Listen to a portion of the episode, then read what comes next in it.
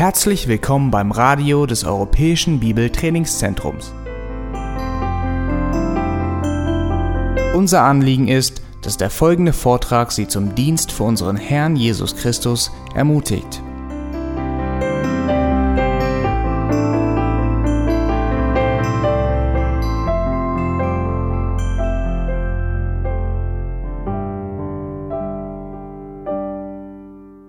Wir kehren heute Morgen zu unserer Betrachtung von Gottes Wort, zu dieser kurzen Epistel des Judasbriefes zurück. Und diese Epistel steht, wie es schon erwähnt, so oft im Schatten der großen Offenbarung, die darauf folgt, des Buches der Offenbarung. Dabei befasst es sich dieses Buch mit so sehr wichtigen Themen, dass man das einfach nicht übersehen darf. Es ist ein Appell an uns für den christlichen Glauben, den Glauben, der uns einmal übergeben worden ist, zu kämpfen. Und der Grund dafür, dass wir zu den Waffen gerufen werden, um den Glauben zu schützen und für die Wahrheit zu kämpfen, besteht darin, dass sich gewisse Menschen unbemerkt eingeschlichen haben. Vers 4 sehen wir das, die aufgrund ihrer Gottlosigkeit beabsichtigen, die Gnade Gottes in Zügellosigkeit zu verkehren. Und sie sind es, die unseren Herrscher und den Herrn Jesus Christus verleugnen. Und wir erfahren hier, dass der große Kampf für diese Wahrheit im Rahmen der sichtbaren Gemeinde ausgetragen wird. Unser Feind ist im Innern der Gemeinde. Das Unkraut wurde zwischen den Weizen gesät. Satan hat sich als Engel des Lichts getarnt und genauso seine Diener. Sie haben die sichtbare Gemeinde auch schon immer erfolgreich unterwandert und das ist heutzutage überhaupt nicht anders. Und sie sehen vernichtende Lügen im Herzen der christlichen Gemeinde aus. Nur zur Erinnerung, die sichtbare Gemeinde und die unsichtbare Gemeinde sind zwei verschiedene Dinge, die wir auseinanderhalten müssen. Die sichtbare Gemeinde ist das, was den Namen Christentum, also im Namen Christi trägt, und die unsichtbare Gemeinde besteht aus den wahren Gläubigen, aus den wahren Kindern Gottes.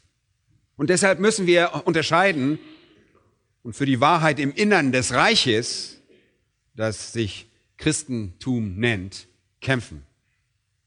Und wir haben diese Serie deshalb auch mit geistlichem Terrorismus überschrieben, weil wir im langen Kampf für die Wahrheit stehen und wir festgestellt haben, dass diese Menschen in einer sehr gefährlichen Form dieser Abtrünnigkeit stehen.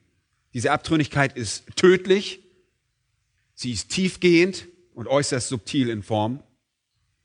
Es ist Täuschung als eine effektive Form der Abtrünnigkeit. Es ist eine Abtrünnigkeit, die sich im Innern in der Gemeinde Jesu Christi, in diesem Christentum abspielt und dort verbleibt, um die Gemeinde zu verunreinigen und das Vertrauen der Menschen in das wahre Evangelium zu schwächen.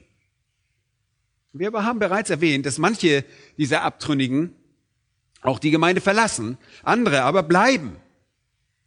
Und ich glaube, wir alle haben damit Erfahrung gemacht. Wenn ihr schon länger Christen seid, habt ihr alle solche Leute kennengelernt, die eine Zeit lang dabei waren, die eine Zeit lang den Glauben angenommen haben und scheinbar auch äh, wirklich freudig dabei waren und äh, von ganzem Herzen Gott angebetet haben, dachten wir zumindest. Sie liebten den Herrn und sie schienen auf die Wahrheit des Wortes Gottes zu reagieren und doch dann zu irgendeinem Zeitpunkt in ihrem Leben haben sie sich dann abgewandt und gehen komplett wieder ihre eigenen Wege, getrennt von Gott. Jetzt leben sie, als sei nichts in der Schrift wahr und als sei das Evangelium nur irgendeine Lüge und Christus nicht der Heiland. Für sie ist die Hölle entweder ein Hirngespinst oder ein besserer Ort als der Himmel. Verstehen tue ich das nicht. Aber diese Menschen fallen in die Kategorie der Abtrünnigen, derjenigen, die vom Glauben abfallen. Um von etwas abfallen zu können, muss man natürlich erstmal dabei gewesen sein. Und so haben sie zu einem gewissen Maß die Wahrheit auch kennengelernt. Allerdings verlassen nicht alle Abtrünnigen die Gemeinde. Manche bleiben. Manche bleiben eine Weile und verlassen sie erst später. Viele aber bleiben in der Gemeinde, um ihre verderblichen Irrlehren zu verbreiten, um die Gemeinde, ihre Botschaft und ihren Einfluss zu zerstören. Das ist genau das, was Satan tun will. Das ist seine bevorzugte Strategie. Deshalb ist Satan selbst auch als der Engel des Lichts getarnt und wie wir in 2. Korinther 11 wissen, sind auch seine Diener als Engel des Lichts getarnt. Wenn ihr heutzutage das Wort Christentum erwähnt, dann beschwört ihr das alles herauf, was wahr ist und alles, was nicht wahr ist. Alles in einem Atemzug. Und für diejenigen von uns, die Christen kennen und die das Evangelium kennen, die unseren Erlöser kennen, die Gottes Güte erfahren haben und seine verwandelnde Barmherzigkeit, ist es schwer zu verstehen, wie Menschen sich überhaupt von dem Evangelium abwenden können. Das Evangelium enthält solche wunderbaren Wahrheiten. Es ist so attraktiv, so wunderbar für uns, dass es wie etwas scheint, dass wir sofort mit beiden Händen greifen sollten und festhalten möchten. Und wenn wir bedenken, welche enormen und ewigen Verheißungen es hat, wie kann man es nur gehen lassen? Dennoch, die Schrift sagt uns deutlich, dass es immer wieder Abtrünnige von diesem wunderbaren Evangelium geben wird. Wenn ihr zum Beispiel im Neuen Testament in die Evangelien schaut, werdet ihr einige der Gründe dafür finden. Eins ist Unwissenheit. Das ist einer der Gründe, warum Menschen sich vom Evangelium anwenden, ist eine moralische Unwissenheit. Sie, sie haben sich entschieden, nicht zu wissen, nichts von Gott zu erfahren. Dann gibt es einen anderen Grund, es gibt Verfolgung als einen Grund. Menschen hören das Evangelium und sind nicht bereit, den Preis der Nachfolge zu tragen, weil sie Angst davor haben, dass sie vielleicht verfolgt werden, verspottet werden. Jesus sprach auch vom Verführung des Reichtums. Er sprach von den Sorgen dieses Lebens als einen Grund, warum Menschen abfallen. Menschen lieben Reichtum, Materialismus. Und das ist ein Grund, warum Menschen abfallen vom Glauben. Ein weiterer Grund, warum Menschen abtrünnig werden, liegt darin, dass die in die Lehre von Jesus Christus zu hart erscheint. Erinnert ihr euch, was Johannes schreibt? In Johannes Kapitel 6 und Vers 60 sehen wir die Jünger. Da heißt es, viele von den Jüngern, die das hörten, sprachen, das ist eine harte Rede. Wer kann sie hören? Und nur sechs Verse später, in Vers 66 lesen wir, aus diesem Anlass zogen sich viele seiner Jünger zurück und gingen nicht mehr mit ihm. Die Anforderungen, die Jesus stellte, waren hart.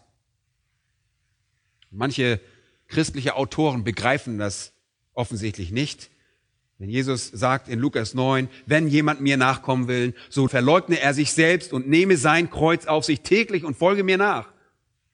Seine Botschaft ist tatsächlich eine harte Lehre.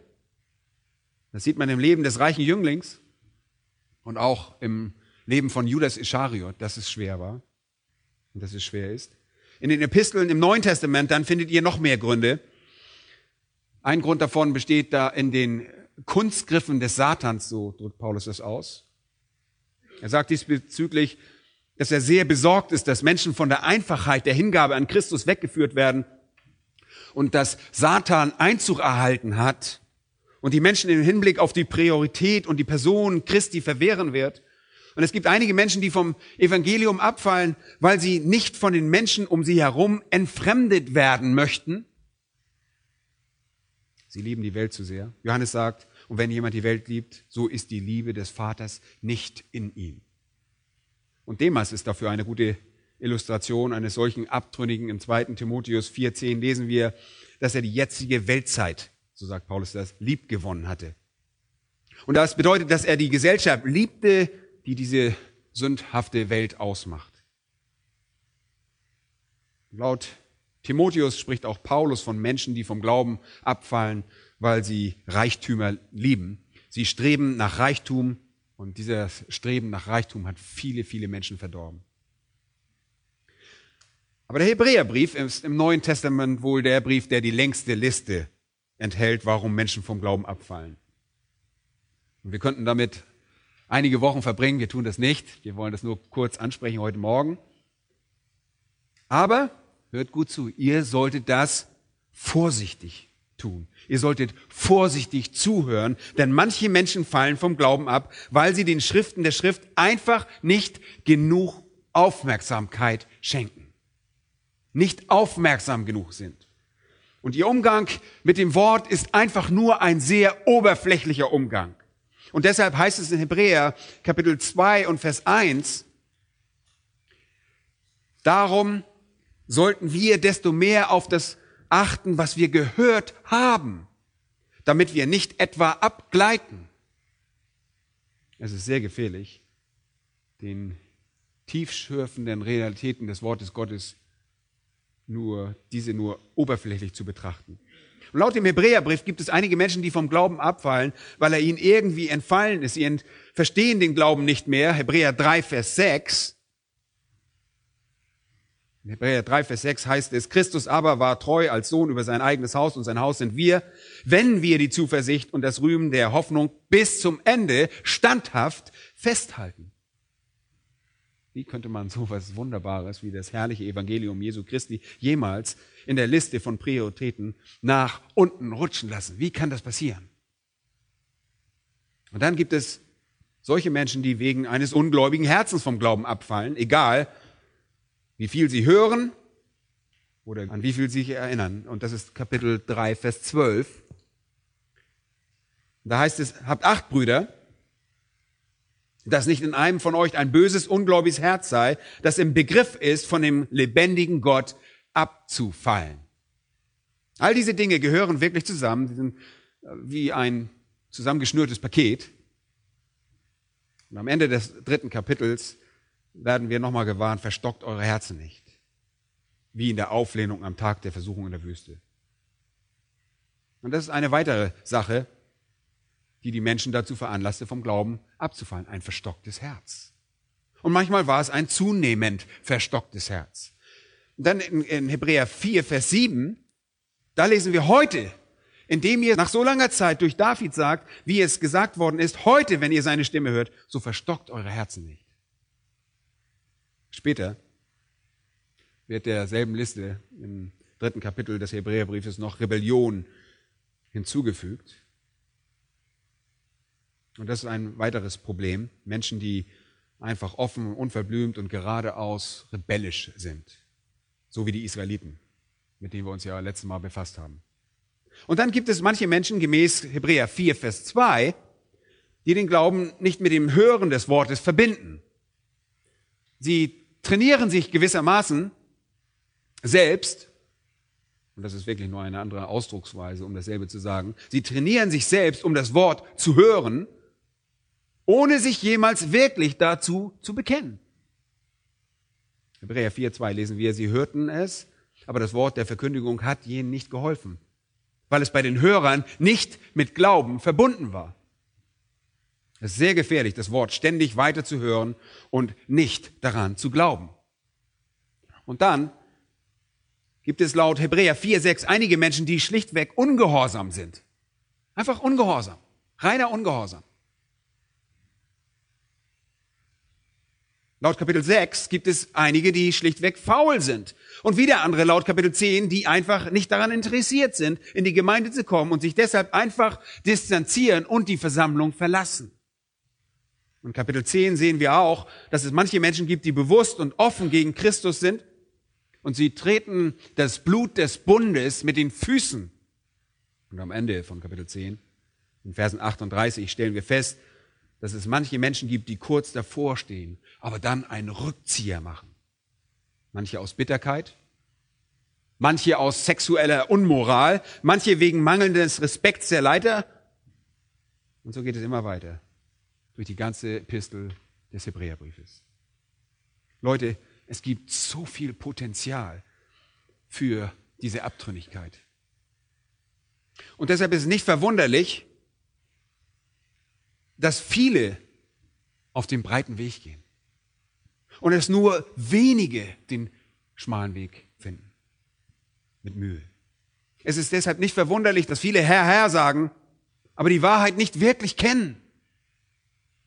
Es gibt einfach so viele potenzielle Wege, abtrünnig zu werden und das ist so normal für das menschliche Herz.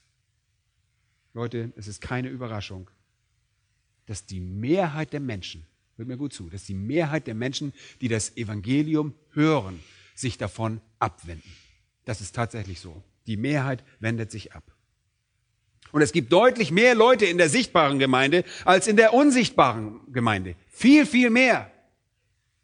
Aber manche dieser Menschen, die abtrünnig werden und sich abwenden, bleiben in der Gemeinde als Instrumente Satans, um ihre dämonischen Lehren zu verbreiten und sich dann irgendwie einzuschleichen, um ihre korrupte Theologie an den Mann zu bringen.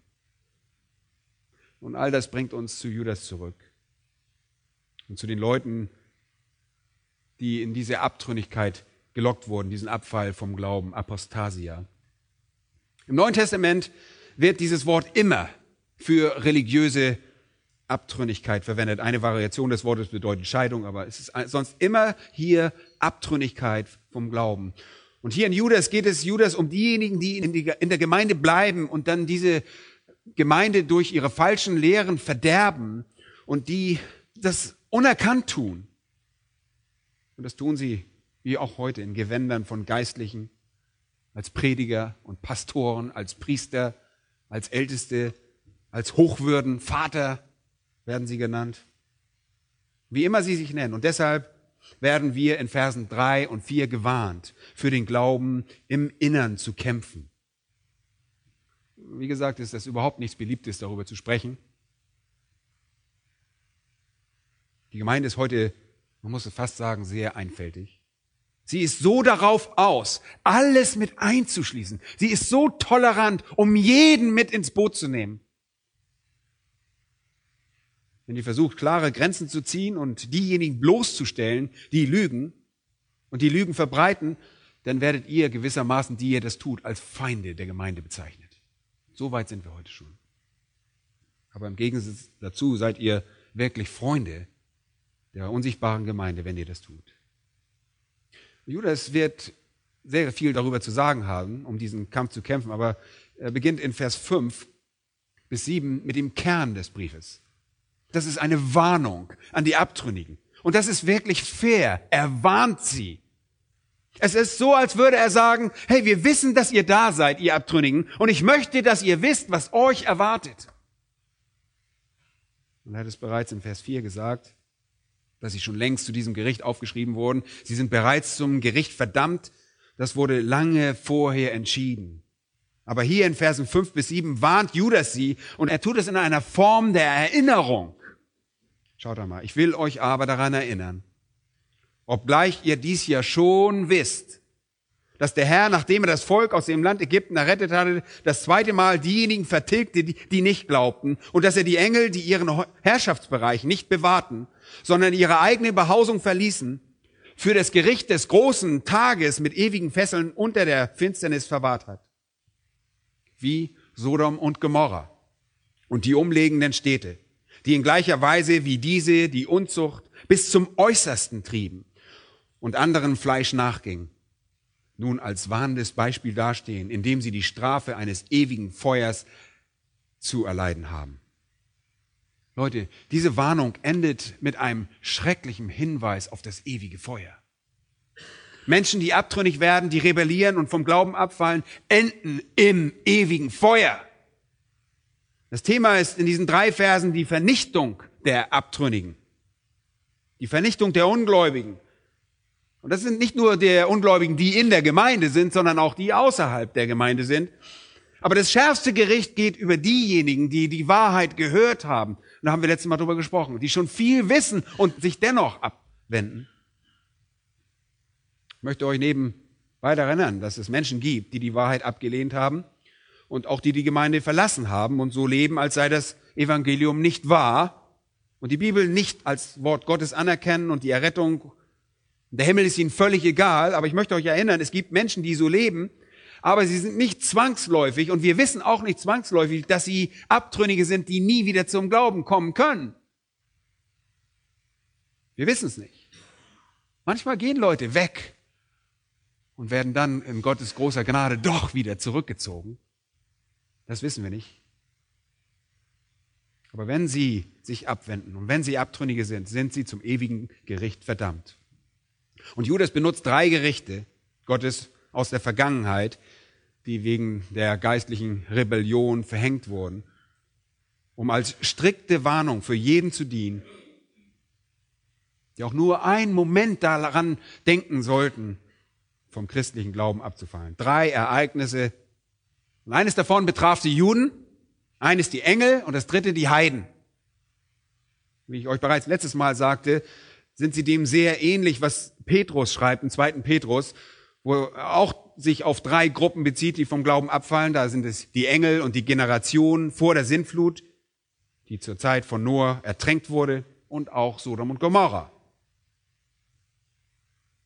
Und da diese Geschichten so bekannt sind und im jüdischen Kreisen und auch in der Gemeinde sind diese Geschichten wirklich sehr bekannt, verbringt Judas überhaupt nicht viel Zeit damit, die Geschichten näher zu erläutern. Er verweist nur kurz darauf, auf den Auslöser, der euch und die, denjenigen helfen soll, zu erkennen. Es ist eine Methode zu verstehen, nämlich Vers 5. Ich will euch daran erinnern. Das ist seine Methode. Er sagt ihnen nichts Neues. Deshalb muss er auch gar nicht so in Einzelheiten gehen. Ich erinnere euch hier nur daran, was mit Abtrünnigen geschieht. Und das soll nicht nur als Warnung für Abtrünnige dienen, sondern auch uns daran erinnern, wie Gott sie betrachtet, wie ernst ihr Verhalten in seinen Augen ist.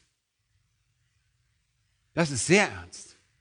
Und die erste Illustration die er in Vers 5 gab, betrifft Israel. Obgleich ihr das ja schon wisst, und ihr habt diese Informationen bereits, sagt er, ich erinnere euch lediglich daran, dass der Herr, nachdem er das Volk aus dem Land Ägypten errettet hatte, das zweite Mal diejenigen vertilgte, die nicht glaubten. Und sie alle kannten die Lehren des Alten Testaments. Und diese wurden durch die Apostel auch mehrfach wiederholt. Das ist eine Erinnerung an sehr vertraute Dinge. Und es ist ein ganz einfaches Konzept. Israel wurde in Ägypten errettet. Und die Geschichte steht in 2. Mose Kapitel 6 bis Kapitel 14. Und dieselben Leute, die aus Ägypten errettet wurden, wurden allesamt wegen ihrer Sünde in der Wüste vernichtet. Das sehen wir in 4. Mose 14. Und das geschieht wegen ihres Unglaubens. Judas beschreibt Israel, die Erfahrung, die Macht Gottes und die Plagen und die Erfahrung, die Erlösung durch Gott, durch das Opfer des Passalammes und wie der Todesengel die Häuser verschonte, an denen die Türen mit Blut besprengt waren. Und sie sahen, wie der Herr das Rote Meer auftat und wie er die ganze ägyptische Armee vernichtete und sie ertränkte. Und er hatte das Meer über die Kinder äh, Israels geöffnet, damit sie es durchqueren konnten. Und wie er sein Gesetz erteilt hatte, und wie er sie mit Manna speiste. Alles das haben sie erlebt. Und sie kannten die Wahrheit über Gott und sie fielen dennoch vom Glauben ab. Und sie rebellierten. Und sie wurden rebellisch und beschwerten sich und murrten und nörgelten konstant. Das war ein Muster in ihrem Leben. Wegen ihres Unglaubens glaubten sie nicht an die Ziele und Pläne und Güte Gottes, an seine Verheißungen. Und deshalb sagte Gott ihnen, sie würden alle in der Wüste sterben. Leute, diese Analogie ist so ernüchternd. So ernüchternd, sehr ernüchternd. Das sichtbare Israel war nicht dasselbe wie das unsichtbare, darüber haben wir letztes Mal gesprochen. Das gläubige Israel war eine kleine Gruppe von Männern. Wie klein war sie? Josua und Kaleb von den Spionen, die zurückkamen. Selbst Mose musste wegen einer hochmütigen Tat nicht, kam er nicht in das gelobte Land. Aaron konnte nicht in das Land eingehen, er starb wegen seiner Sünde in der Wüste. Und hier war dieses Volk, das das gelobte Land nie zu sehen bekam. Jeder ab einem Alter von 20 Jahren starb. Das sichtbare Israel war abtrünnig und das trifft in sehr, sehr vielen Fällen heute auch für die sichtbare Gemeinde zu. Und viele werden von der Kirchenbank, Leute, oder einer Gemeindebank oder einem Gemeindestuhl direkt in die Hölle einziehen. Und wie ich bereits sagte, wie wir letztes Mal festgestellt haben, wird diese Illustration in Hebräer 3 und 4 verwendet, um jene, die in der sichtbaren Gemeinde sitzen, vor geistlicher Abtrünnigkeit zu warnen. Ich wiederhole es noch einmal. Je mehr ihr der Wahrheit ausgesetzt seid, umso schärfer wird das Gericht sein, wenn ihr es ablehnt, wenn ihr die Wahrheit ablehnt. Eines der Dinge, die heute dazu beiträgt, dass Menschen vom Evangelium abfallen, ist die unzureichende Präsentation des Evangeliums. Ja, in der Kirche, selbst im Evangelikalismus. Und ich denke, das ist ein Teil der Unwissenheit, wo der Samen vom Felsenboden abprallt, weil jemandem nie gesagt worden ist, dass der Boden vorbereitet werden muss. Schwache, egozentrische, triviale, oberflächliche und bedürftige Präsentation des Evangeliums bringen die Menschen nicht zu der wahren Erkenntnis des Evangeliums.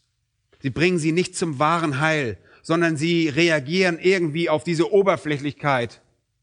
Und wenn es keine wirkliche Verwandlung dann in ihrem Leben gibt, sondern nur oberflächliche Religiosität, dann verabschieden sie sich und denken, dass ihr unzureichendes Verständnis sei ausreichend gewesen und das Evangelium hätte sich einfach nur als wirkungslos erwiesen. Ja, wenn du nicht wirklich zum Glauben kommst, du bist religiös, bist dabei, aber dein Herz wurde nicht verändert, dann gehst du irgendwann weg, weil du denkst, das funktioniert alles nicht. In dem so beliebten christlichen Buch Leben mit Vision werdet ihr lange und vergeblich nach dem Evangelium suchen. Und ich weiß nicht, wie man jemals ein Leben mit Vision führen könnte, ohne zu wissen, wie man das Reich Gottes, wie man da hineinkommt und wie man errettet wird. Die einzige Präsentation des Evangeliums dort enthält Folgendes. Als erstes glauben sie, dass Gott sie liebt und sie für seine Zwecke geschaffen hat. Glauben sie, dass Gott sie für eine Beziehung zu seinem Sohn Jesus Christus geschaffen hat der am Kreuz für sie gestorben ist. Glauben Sie, dass Gott ihnen vergeben will, egal was sie getan haben. Zweitens, nehmen Sie Jesus als Herrn und Erlöser in Ihrem Leben an. Nehmen Sie seine Vergebung für Ihre Sünden an. Nun, fehlt hier irgendwas? Absolut, hier fehlt was ganz Großes. Und zwar die Buße. Deshalb geht es weiter. Lade ich Sie ein, das ist ein Zitat aus dem Buch, ihren Kopf zu beugen und leise das Gebet zu sprechen, das ihre Ewigkeit verändern wird. Jesus, ich glaube an dich und ich möchte, dass du ein Teil meines Lebens wirst. Welcher Jesus? Der was getan hat. Wo ist die Auferstehung? Und er geht weiter in diesem Buch. Wenn Sie dieses Gebet ernsthaft gesprochen haben, herzlichen Glückwunsch. Willkommen in der Familie Gottes. Woher weiß der Autor, wer in die Familie Gottes gekommen ist? Keine Buße, kein Gericht, keine Hölle, kein Himmel, keine Selbstverleugnung, keine Diskussion der Bibel, keine Darstellung von Gottes Gesetz, in welchem der Sünder sich gemessen hat und gebrochen wurde. Kein Empfinden von Schuld, kein Empfinden von Verdammnis, keine Furcht vor ewigen Qualen. Das ist ein unzureichendes Evangelium. Das ist ein Evangelium, das, wenn ich es euch erzähle, zur Abtrünnigkeit beiträgt. Es wird zur Abtrünnigkeit beitragen, weil die Menschen zu etwas kommen werden, was sie für die heilbringende Botschaft halten. Und wenn diese dann nichts bewirkt, sind sie enttäuscht und gehen weg. Eine oberflächliche Präsentation des Evangeliums, die nicht die Realität des ewigen Gerichts präsentiert und die Realität von Gottes Gesetz und die Realität der Verdammnis, ewige Hölle, und die nicht vor Gottes ewigen Zorn warnt, ist kein Evangelium. Die ist kein Evangelium. Solche Leute machen sich schuldig. Wir machen uns schuldig, wenn wir ein verkapptes, ein ver, verkürztes Evangelium präsentieren. Das ist kein Evangelium. Eine Präsentation des Evangeliums, die all das nicht tut, ist keine treue Präsentation des Evangeliums. Und dann jemand zu sagen, willkommen in der Familie, als ob ihr das wüsstet, das ist ein Hirngespinst. Das ist nicht wahr. Je stärker die Botschaft des Evangeliums, je anspruchsvoller, je mehr Gesetz darin integriert ist, umso mehr Schuld wird dadurch hervorgerufen.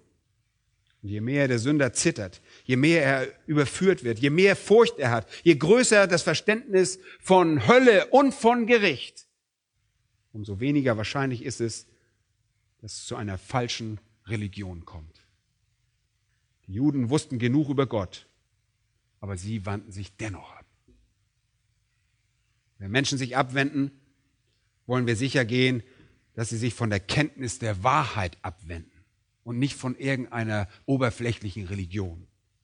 Nicht von irgendeiner nicht errettenden Botschaft, wo nicht einmal die Auferstehung erwähnt wird, ohne die ihr auch nicht errettet werden könnt. Man kann nicht errettet werden, wenn man Jesus nicht als Herrn bekennt und im Herzen glaubt, dass dieser was? Aus den Toten auferstanden ist. Nun, lass uns zum zweiten Punkt kommen. War der erste Punkt der letzten Woche. Das hier ist ernst und sehr wichtig. Es gibt einen zweiten Punkt und er besteht aus einem Vers, aber er eröffnet ein sehr, sehr, sehr breites Diskussionsfeld. Eine zweite und noch verblüffendere Sache hier hat mit den Engeln zu tun. Das ist eine weitere Gruppe von Abtrünnigen, eine Gruppe von Überläufern, die Engel. Schaut mal.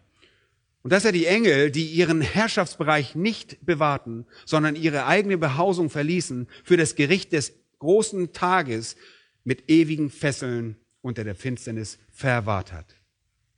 Erstaunlich. Es gab abtrünnige Juden in der Illustration von Israel in der Wüste. Jetzt haben wir abtrünnige Engel. Und auch hier könnte man sich in gewisser Weise wünschen, er hätte ein bisschen mehr darüber gesagt, aber das muss er nicht, weil er braucht es nur in die Erinnerung der Zuhörerschaft bringen, denn er weiß, dass sie bereits darüber Bescheid wussten. Er nimmt an, dass diese Menschen bereits über die Engel Bescheid wussten, die vom Glauben abgefallen waren. Engel, die rebellierten und überliefen. Sie hatten bereits davon gehört. Was auch immer dieses besondere, außergewöhnliche und schreckliche Ereignis war, sie wussten darüber Bescheid. Und was war geschehen? Worüber redet er? Welche Engel und wann und wo? Nun, darüber gibt es im Wesentlichen drei Ansichten. Eine besagt, dass Judas sich auf etwas Einmaliges und Besonderes bezieht, worüber wir nichts wissen. Aber das passt allerdings nicht in den Kontext, weil er sie an etwas erinnert, was sie bereits wussten. Es darf also nicht sehr undurchsichtig sein. Wir müssen vielmehr annehmen, dass es sehr wahrscheinlich etwas ist, das in der Schrift beziehungsweise dann im Alten Testament zu finden wäre. Und da die Geschichte der Abtrünnigkeit Israels in Vers 5 und die Geschichte der schrecklichen Abtrünnigkeit von Sodom und Gomorra und der umliegenden steht in Vers 7 in der Schrift stehen, könnten wir annehmen, dass dieses Ereignis in der Mitte sich genauso in der Schrift findet, oder? Worum es immer auch geht. Es ist etwas, was wir glauben, was im Alten Testament steht. Die zweite Auffassung besteht darin, dass wir es mit einem ursprünglichen Fall von Satan, mit dem ursprünglichen Fall von Satan zu tun haben. Und das wäre eine Möglichkeit, aber das Problem dabei ist, es auf diese Weise zu betrachten, ist, dass, dass es heißt, Gott hat seine Engel mit ewigen Fesseln unter Finsternis verwahrt für das Gericht des großen Tages. Leute, Satan liegt ganz gewiss heute nicht in Fesseln. In Offenbarung 20 heißt es, es wird ein Tag im tausendjährigen Reich kommen, an dem er in Ketten gelegt werden wird. Erinnert ihr euch daran? Für tausend Jahre. Aber die Bibel sagt, dass er derzeit wie ein brüllender Löwe umhergeht und sucht, wen er verschlingen kann. Und wir wissen, dass Dämonen in der Welt umherziehen, weil Jesus sie überall, wo er hinging, konfrontierte. Sie waren alles andere als gefesselt. Das kann also nicht sein. Es muss also eine andere Abtrünnigkeit und Rebellion unter den Engeln gegeben haben, die im Alten Testament verzeichnet wird. Etwas, das über den ursprünglichen Fall hinausging, etwas, das so schwerwiegend und ernst war, dass Gott die Engel, die das getan hatten, nahm und in Ketten legte, damit sie etwas derartig Verdrehtes nie wieder tun würden. Die Details der Sünde werden auf vier verschiedene Weisen beschrieben. Lass uns noch einmal Vers 6 betrachten. Die Sünde wird hier auf vierfache Weise beschrieben. Sie bewahrten ihren Herrschaftsbereich nicht. Das ist die erste Sache. Sie bewahrten ihren Herrschaftsbereich nicht. Und das bedeutet ihre Herrschaft, oder man könnte vermutlich auch sagen, ihre Machtstellung.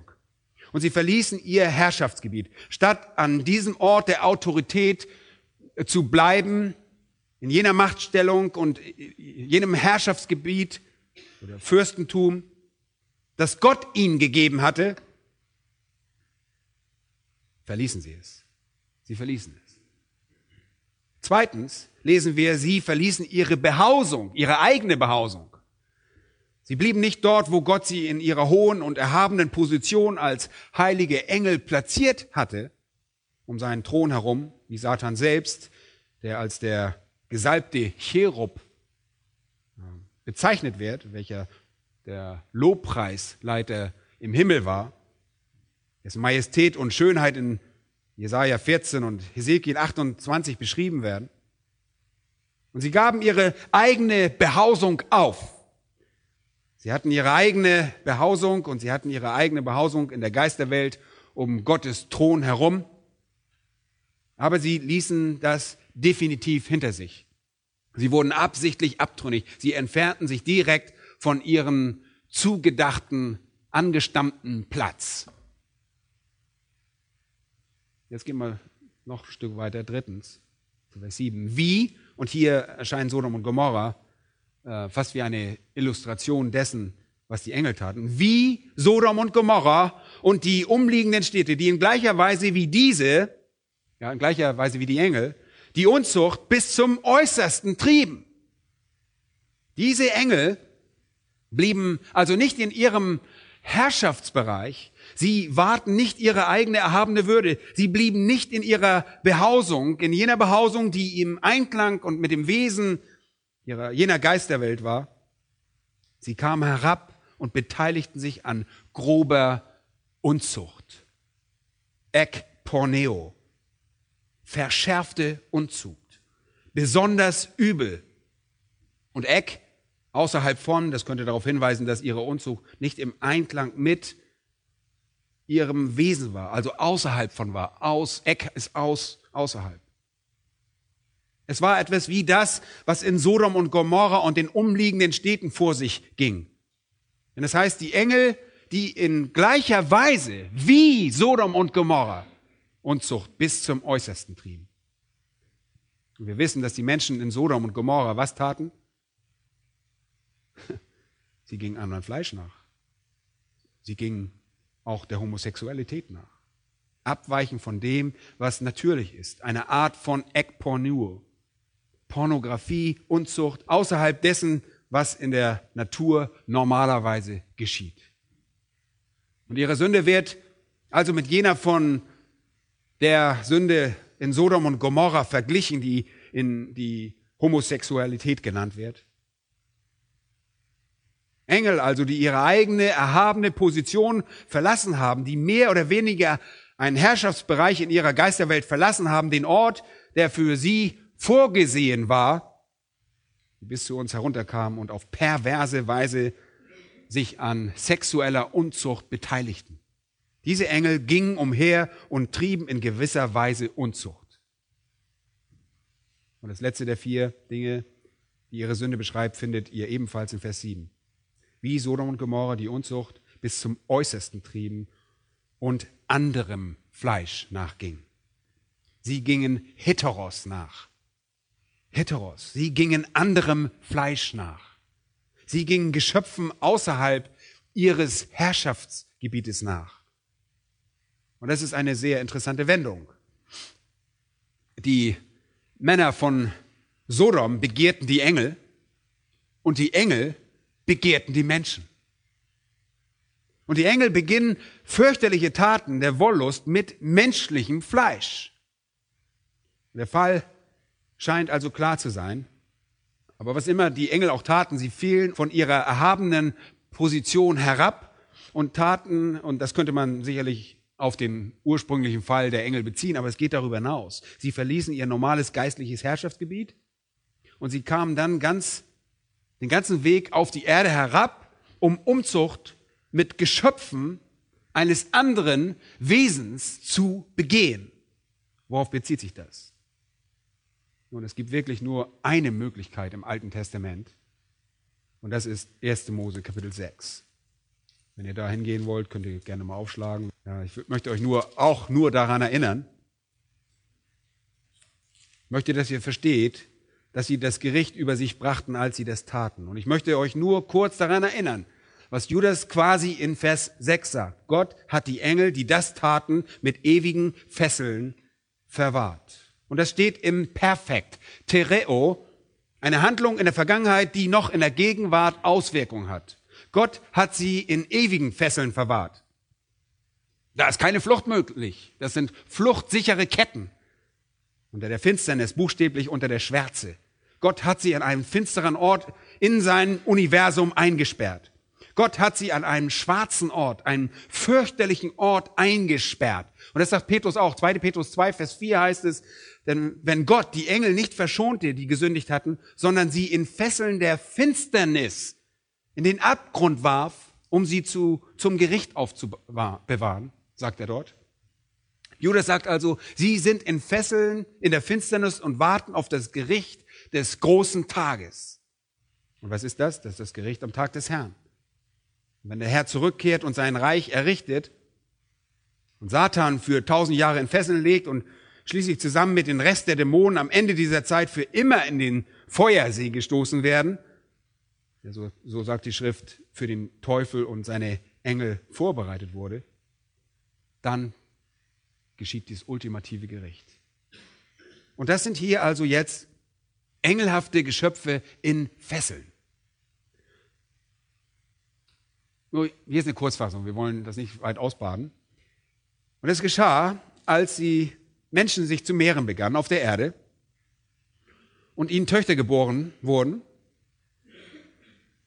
Da sahen die Gottessöhne, dass die Töchter der Menschen schön waren und sie nahmen sich von all jenen zu Frauen, die ihnen gefielen. Da sprach der Herr, mein Geist soll nicht für immer mit den Menschen rechten, denn es ist ja Fleisch. So sollen seine Tage 120 Jahre sein. In jenen Tagen waren die Riesen auf der Erde und auch später noch, solange die Gottessöhne zu den Töchtern der Menschen kamen und diese ihnen Kinder gebaren. Das sind die Helden, die von jeher berühmte Männer gewesen sind. Und das ist untrennbar mit Vers 5 verbunden. Der Herr sah, dass die Bosheit des Menschen sehr groß war auf der Erde und alles Trachten der Gedanken seines Herzens alle Zeit nur böse. Und jetzt fragt ihr euch vielleicht, hey, wo sind denn da in diesem Abschnitt Engel? Und betrachtet einmal den Ausdruck Gottessöhne, Söhne Gottes. Und dieser Ausdruck wird in Hiob Kapitel 1, Vers 6, Hiob 2, 1 und Hiob 38, 7 für Engel verwendet. Und die Septuaginta, das heißt die griechische Übersetzung des hebräischen Alten Testaments, gebraucht hier Engel, übersetzt mit Engel. Im Alten Testament wird der Ausdruck Gottessöhne nirgendwo verwendet, um Kinder Gottes zu bezeichnen. Mit einer Ausnahme, Hosea, Kapitel 2, Vers 1, wo es sehr offensichtlich verwendet wird. Gottes Söhne bedeutet so viel wie von Gott geschaffen. Ursprung ist Gott. Sie wurden durch den schöpferischen Akt Gottes ins Leben gerufen. In antiken hebräischen Quellen, selbst bei Josephus, war die übliche jüdische Meinung, dass Gottessöhne sich hier auf Engel bezieht. In der frühen Gemeinde schien diese Ansicht bis zum vierten Jahrhundert die vorherrschende zu sein. Es kann sich jedenfalls nicht auf Männer beziehen, weil alle Gottessöhne männlich sind. Wenn er sich hier auf Gottes geistliche Kinder bezieht, würde das bedeuten, dass es keine Frauen bekehrt wurden. Diese hier sind männlich und die Töchter der Menschen müssen mehr als Keins Tochter einschließen. Also müssen Gottes Söhne sich vom Rest der menschlichen Rasse unterscheiden. Hier ist das, was wir glauben, das geschah. Gefallene Engel besaßen den Leib verdorbener Menschen. Die Engel zu jener Zeit kamen dafür ganz bis auf die Erde herab, um ihre schreckliche Werke zu verrichten, nachdem sie aus dem Himmel geworfen worden waren und ihre Behausung verlassen hatten. Und sie kamen mit einem verdrehten und bösen, sehr bösen Plan auf die Erde herab. Und sie besaßen den Leib verderbter Menschen, die Frauen schwängerten, die diese Männer heirateten. Männer und Frauen pflegten Gemeinschaft mit Dämonen. Das zu tun ist wirklich nicht schwer. Wisst ihr etwas über die New Age-Bewegung?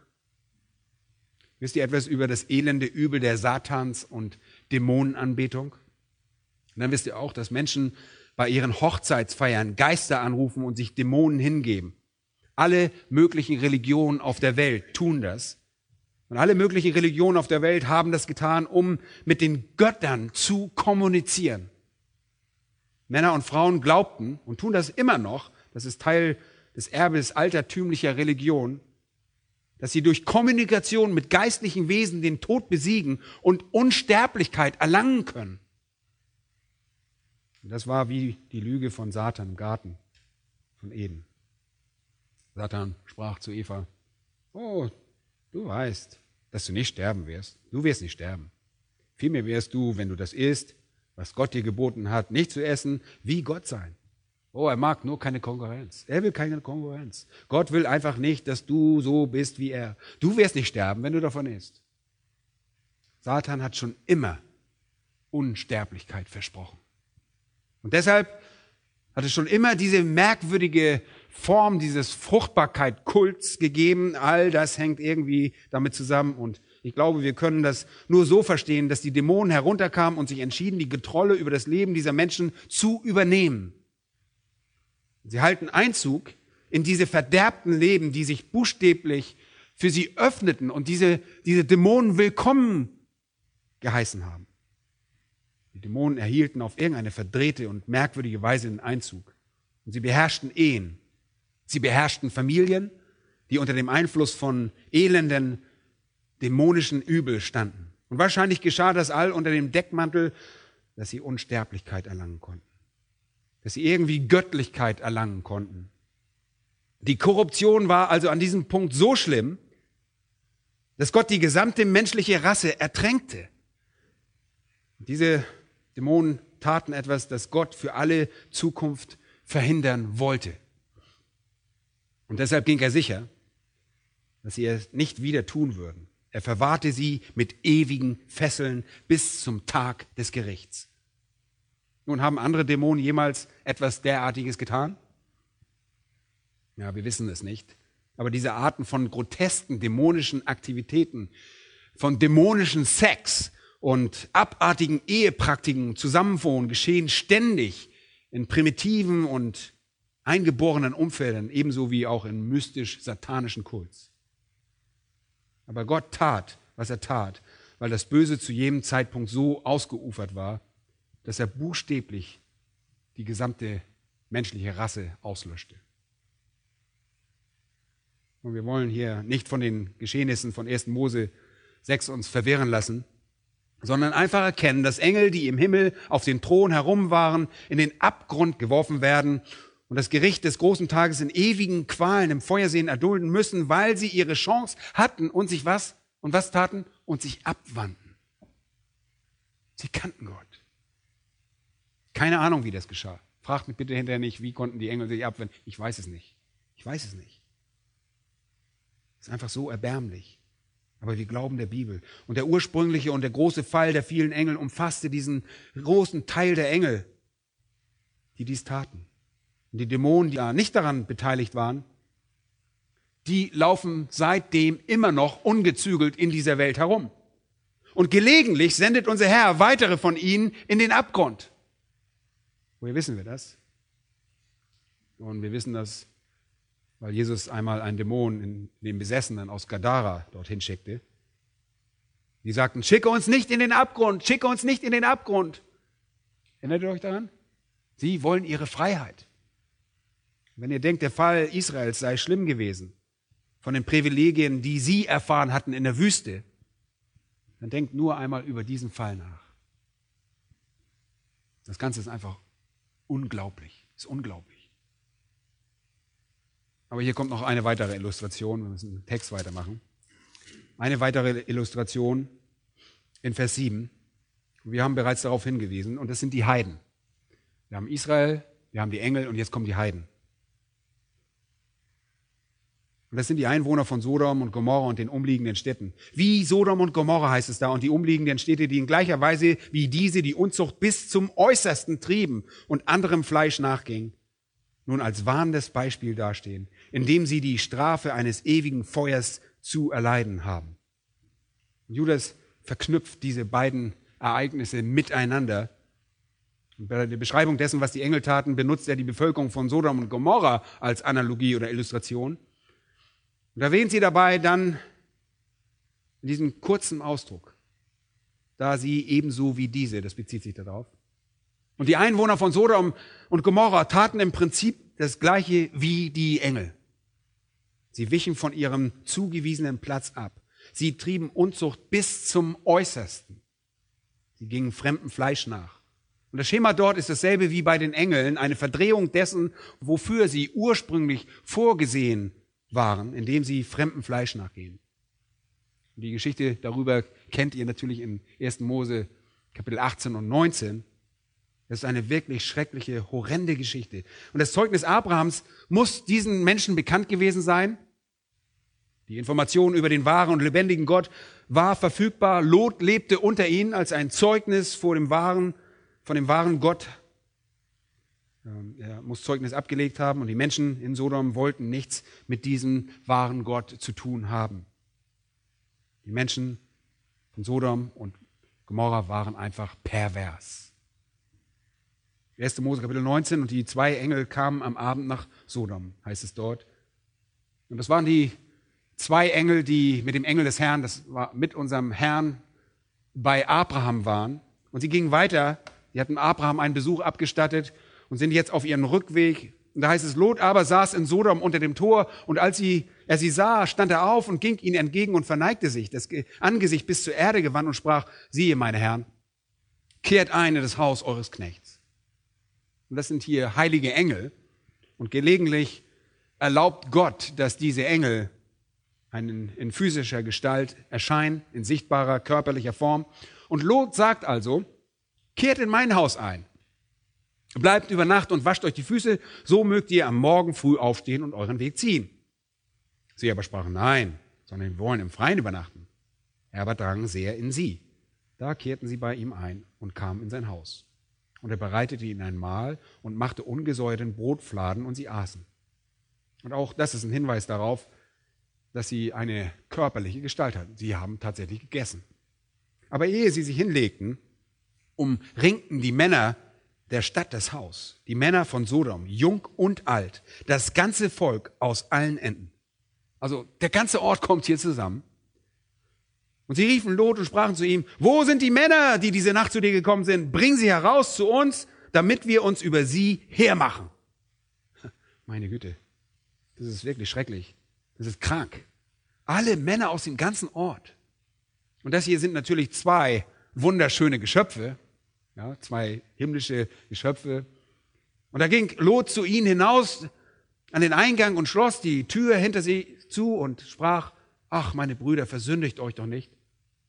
Und er musste nicht erklären, wo diese Sünde drin bestand.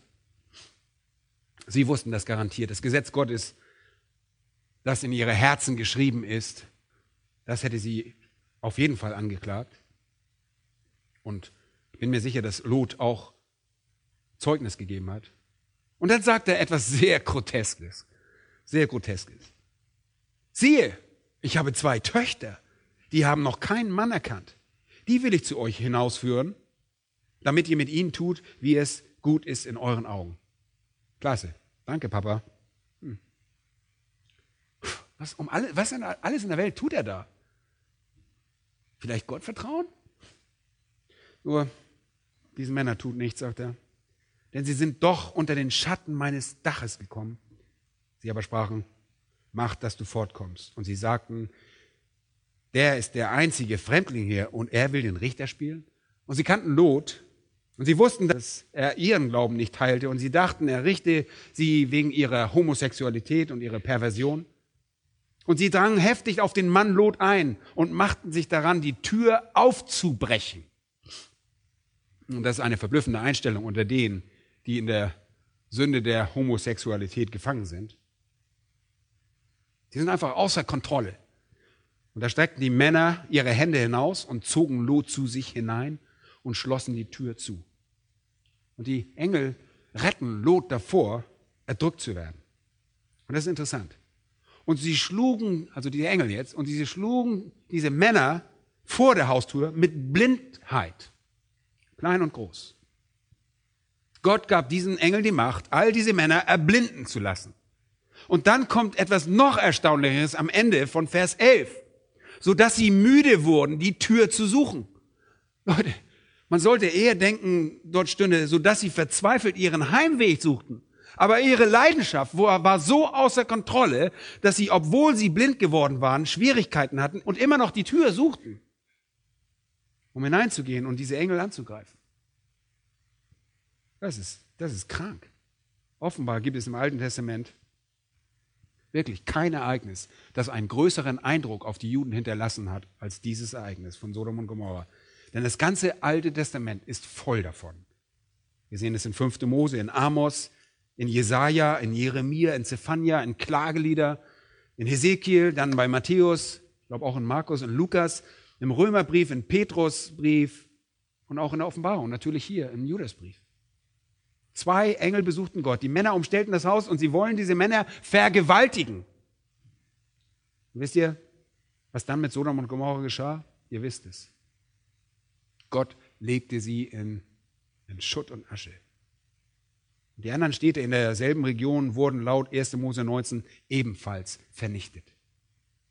Und von Judas wissen wir, wohin sie gingen. Sie durchliefen die Strafe des ewigen Feuers, die Strafe des ewigen Feuers.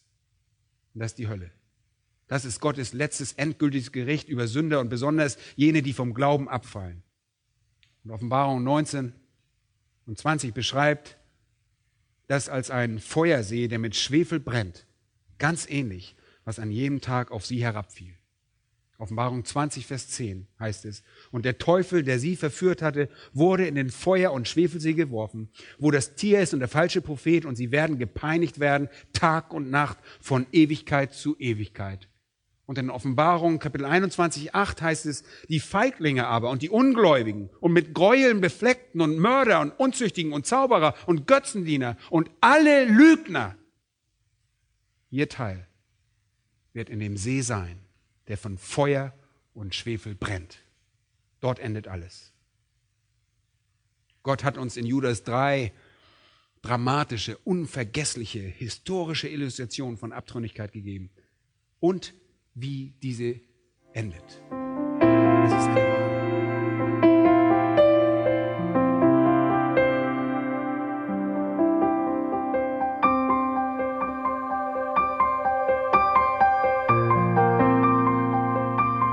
Alle Vorträge unseres Programms, Bücher, DVDs und vieles mehr können Sie bei uns unter www.ebtc-media.org erhalten.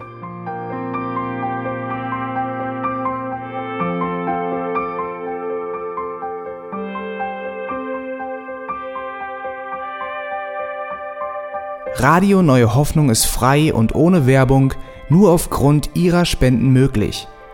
Wenn Sie weitere Informationen dazu finden möchten, wie Sie Radio Neue Hoffnung unterstützen können, besuchen Sie die Webseite www.rnh.de.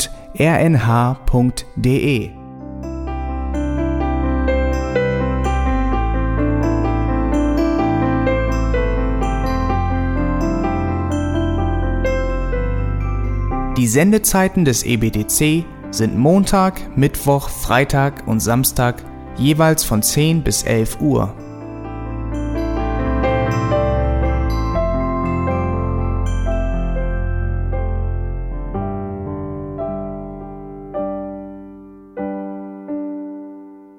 Sie finden uns im Internet unter www.auslegungspredigt.org. Eine E-Mail können Sie uns senden an radio@auslegungspredigt.org. Telefonisch erreichen Sie uns unter 0049 30 60 988 610. Unsere Postanschrift ist EBTC Havelländer Ring 40 in 12629 Berlin, Deutschland.